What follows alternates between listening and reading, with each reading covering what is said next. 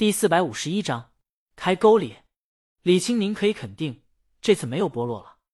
啊，陈杰很遗憾，他挺喜欢波洛的。他在看波洛系列以前，虽喜欢看推理小说，但也就是一路人粉，看一些破圈的推理小说。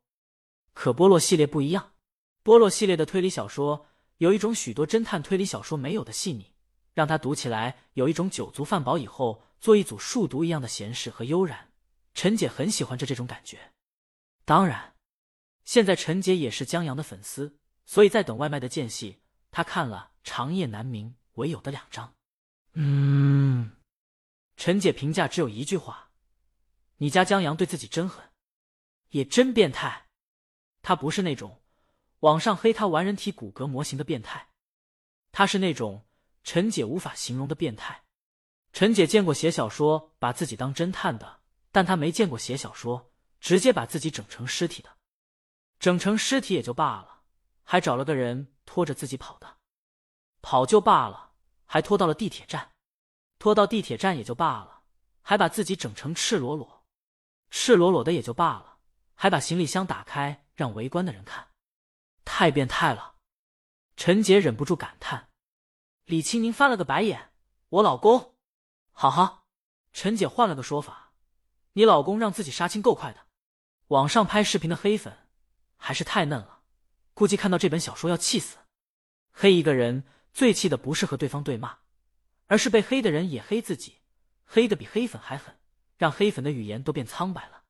黑粉一下子变成了一个小丑，就好像贝斯手黑贝斯的时候，各种骚话张口就来，什么四根线的吉他、冬不拉、马头琴，声音像放屁。看见一个落单的贝斯手，千万别以为他好欺负，可能他的乐队去演出了，蓝黑的吉他手都不好意思黑贝斯手了，这也算是战略性保护吧。这本小说估计是推理小说，陈姐记下来，等快完本的时候告诉刘涛一声。至于为什么现在不告诉，刘涛说他现在听到江阳有推理小说就夜不能寐，身子骨熬的行销鼓励，为了他的身体健康，陈姐觉得。还是等等吧，这才第二章。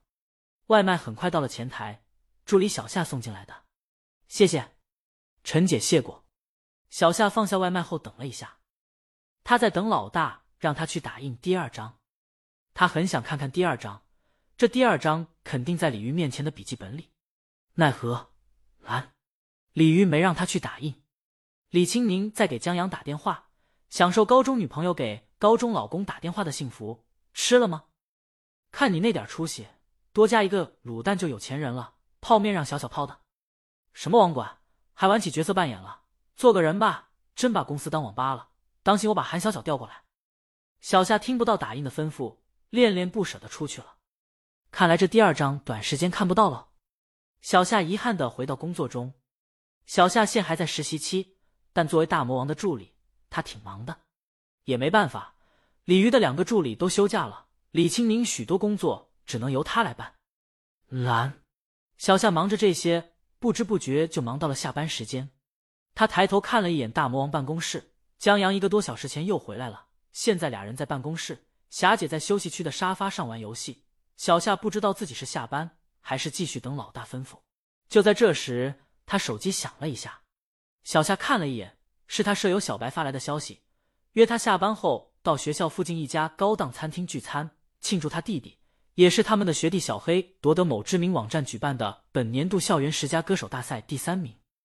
小夏不太想去，他家境普通，而小白家境优渥。小白动不动就下馆子，还经常邀请小夏一起。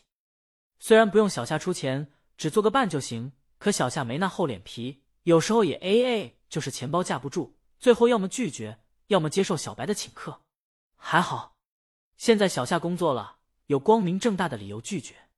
他刚打了一行字，鲤鱼来消息了，老大告诉他可以下班了，还说只要在下班之前没有告诉他有工作，小夏到点就可以直接下班。小夏回小白消息的手停一下，为了钱包，刚要继续拒绝，小白又来一条消息，不许拒绝，你快来给我分享下我偶像的工作和生活。小白还发了个拜托了的表情。小夏把打的字删掉了，他收拾好东西，给霞姐打一声招呼后下了班。刚出公司大厦，小白就生怕他不去的打来了电话：“小夏，你在哪儿呢？”“小夏，我刚从公司出来。”“小白，你打车过来，快点儿，酒菜都准备好了，就等你的故事了。”小夏打着电话，左右看了看，招了一辆出租车。坐上车以后，小夏对那头的小白说：“我怕你待会儿吃不好，这故事可离不开江阳。”作为铁杆江黑，小白马上不高兴了。怎么哪儿都有他？大魔王在公司也有他啊！小夏笑着说：“嗯呐，俩人如胶似漆，形影不离。这一点记者天天能拍到，他不算泄密。”小夏再回电话的间隙，看了一眼司机，司机在看车内后视镜，不知道是不是在看他。小夏自觉自个儿现在偏江黑一点儿但也不是那么黑，毕竟见过真人了。小夏发现。江阳远没有小白说的花言巧语、巧言令色之类的奸猾。江阳除了炫鱼这些行为有些幼稚以外，看不出有什么不好的。他的性格很让人舒服，这种舒服不是情商高的人在待人接物方面让人如沐春风的舒服，而是那种可能会忽略他、把他当成透明的舒服，就好像同学聚会时坐在角落里透明的那个人，也好像乐队里。当然，这些不必同小白说。不然这姑娘肯定会说他中了魅惑。在小白口中，大魔王都是中了江阳的魅惑才嫁给他的。小白听到俩人这么恩爱，首先想到的是他怎么能这样？他会影响大魔王音乐创作的。这还真是小夏不曾想到的角度。你这么一说，还想还真有可能。大魔王在家还帮他收拾东西呢，太浪费精力了。当然，这些他都没说，就这么附和了一句。是吧，是吧？小白终于找到了共鸣，俩人又叽喳了一会儿。主要小白吐槽，小夏嗯嗯，偶尔重复一句附和一下，或者纠正一下，告诉小白不至于什么丑啊。你别这么说，黑也要黑的客观。江阳还是很帅的。挂了电话，又走一会儿后，车到地方停下，小夏扫码结账。出租车师傅这时候开口了：“小姑娘，本来想给你抹了零头的。”你朋友竟然说江阳坏话，那还是算了。啊！小夏一阵尴尬，想不到师傅听到了。出租车师傅继续说：“你是鲤鱼工作室的员工，我告诉你，江阳人不错，特别的好，跟鲤鱼在一起特别合适。人小两口绝对的郎才女才郎貌，我特别喜欢他们。”呵呵，小夏尴尬的笑。师傅，我朋友就吐个槽。他忙付账。狼狈的下了车，待远离出租车，进到餐厅后，小夏长出一口气：“妈妈呀，这江阳魅力也太大了吧！坐一个出租车都有人说他好话，老大不会就被这一招蛊惑的吧？”小夏这边，小白站起来招呼他。小夏招了招手走过去，心里庆幸今儿对江阳稍有改观，只是附和小白的吐槽，没多说别的，不然更尴尬。